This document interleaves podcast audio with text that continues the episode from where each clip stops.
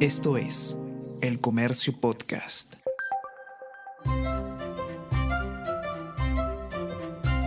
El Comercio Podcast presenta Mentiras Verdaderas con Renato Cisneros. Recomendamos ficciones de palpitante actualidad. La mañana del 16 de abril, el doctor Bernard Ryu, al salir de su habitación, tropezó con una rata muerta en medio del rellano de la escalera. En el primer momento no hizo más que apartar hacia un lado el animal y bajar sin preocuparse, pero cuando llegó a la calle, se le ocurrió la idea de que aquella rata no debía quedar allí y volvió sobre sus pasos para advertir al portero. Ante la reacción del viejo señor Mikkel, vio más claro lo que su hallazgo tenía de insólito. La presencia de aquella rata muerta le había parecido únicamente extraña, mientras que para el portero constituía un verdadero escándalo. La posición del portero era categórica, en la casa no había ratas. El doctor tuvo que afirmarle que había una en el descanso del primer piso, aparentemente muerta. La convicción de Mikkel quedó intacta. En la casa no había ratas. Por lo tanto, alguien tenía que haberla traído de afuera. Así pues, se trataba de una broma. Aquella misma tarde, Bernard Rio estaba en el pasillo del inmueble buscando sus llaves antes de subir a su piso cuando vio surgir del fondo oscuro del corredor una rata de gran tamaño con el pelaje mojado que andaba torpemente. El animal se detuvo, pareció buscar el equilibrio, echó a correr hacia el doctor, se detuvo otra vez, dio una vuelta sobre sí mismo lanzando un pequeño grito y cayó al fin echando sangre por el hocico entreabierto. El doctor lo contempló un momento y subió a su casa. Al día siguiente, 17 de abril, a las 8, el portero detuvo al doctor cuando salía para decirle que algún bromista de mal género había puesto tres ratas muertas en medio del corredor. Debían haberlas cogido con trampas muy fuertes porque estaban llenas de sangre. El portero había permanecido largo rato a la puerta con las ratas colgando por las patas a la espera de que los culpables se delatasen con alguna burla, pero no pasó nada.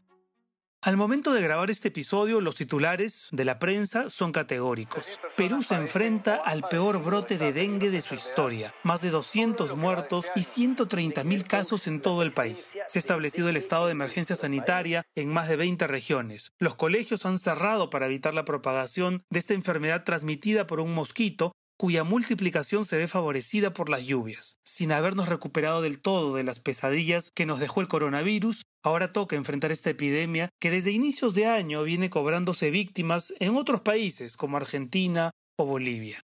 A los seres humanos estos escenarios catastróficos nos asustan tanto como nos atraen. Despiertan en simultáneo nuestro morbo junto con el ancestral miedo a perecer.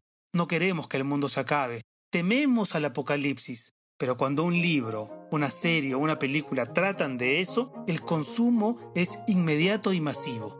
Tal vez por eso son tan leídos y sí fascinantes los capítulos del Antiguo Testamento donde aparecen referidas las primeras pestes y plagas, con terribles consecuencias para las poblaciones que las padecen. Durante mucho tiempo se pensó que el origen de las epidemias era ese, el mal humor divino. Fueron los griegos los primeros en debatir seriamente las razones de esos males súbitos. Hipócrates, por ejemplo, creía que las plagas eran una reacción natural a los cambios del clima pero Aristóteles pensaba que eran resultado de ciertas alineaciones astronómicas. El fragmento que acaban de oír corresponde, como no, a La peste de Albert Camus, un libro que en los años del coronavirus recobró muchísima notoriedad y se convirtió en un bestseller. El fenómeno tenía su explicación en lo esperanzadora que pese a todo resulta la novela de Camus, inspirada en la epidemia de cólera sufrida por la colonia francesa de Oran en 1849. La historia, protagonizada por el valiente doctor Bernard Rio, está plagada de escenas dramáticas donde abundan ratas muertas, enfermos, cuarentenas y psicosis. Pero al final, el lector se queda con varias reflexiones positivas acerca de lo importante que resulta la solidaridad para salvarse. No se salvan los individuos, sino las comunidades. Únete a nuestra comunidad de conocimiento con nuestros newsletters de autor. Podrás recibir material con enfoque especializado en política, economía, internacionales y más seleccionado por nuestros periodistas. Solo tienes que ingresar a elcomercio.pe slash newsletters y suscribirte. No seas el último en enterarte. Y como una sola recomendación sabe a muy poco, aquí te dejo tres títulos más. Relatos contagiosos. De Cameron, de Giovanni Boccaccio. Escrito luego de la peste bubónica padecida por Florencia en 1348, este conjunto de 100 cuentos tiene como narradores a 10 jóvenes imaginados por Boccaccio, siete chicos, tres chicas, que están refugiados en una iglesia en las afueras de Florencia, donde intentan salvarse de la infección general que cunde por la ciudad. Durante 10 días, cada uno de los jóvenes se encarga de diseñar las actividades de la jornada, entre ellas contar un cuento. De ahí surgen historias disímiles que muestran las virtudes y vicios del ser humano. El de Cameron, que significa en griego 10 días, es considerada la primera gran obra en prosa de la lengua italiana.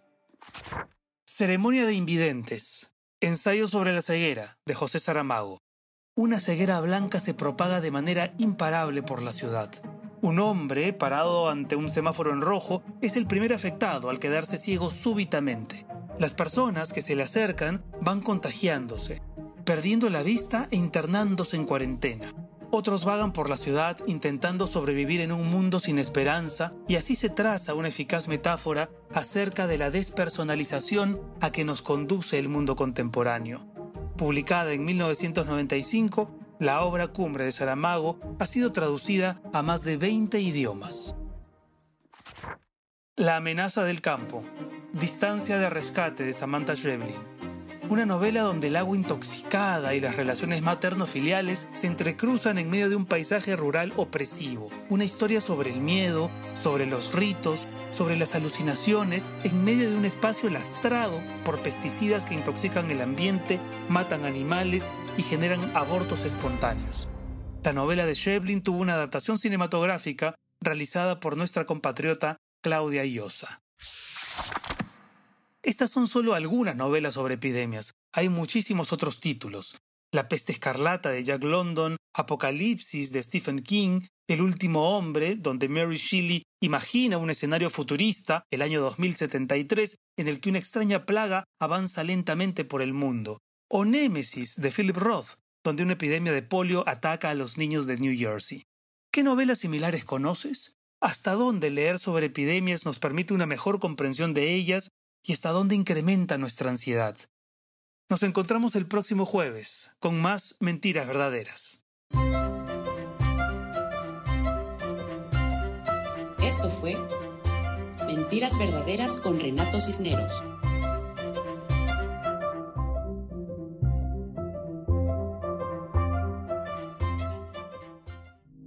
Esto fue El Comercio Podcast.